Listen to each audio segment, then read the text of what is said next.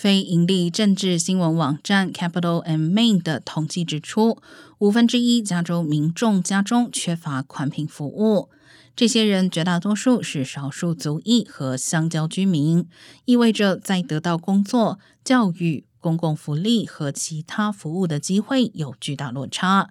疫情更使得这些不公平加剧。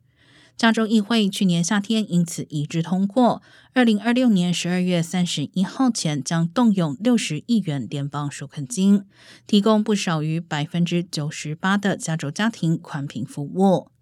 州府最快下个月开始接受二十亿元联邦经费的申请，但有倡议人士指出，现有电讯业巨头可能试图独揽这些经费，造成新的不公平竞争。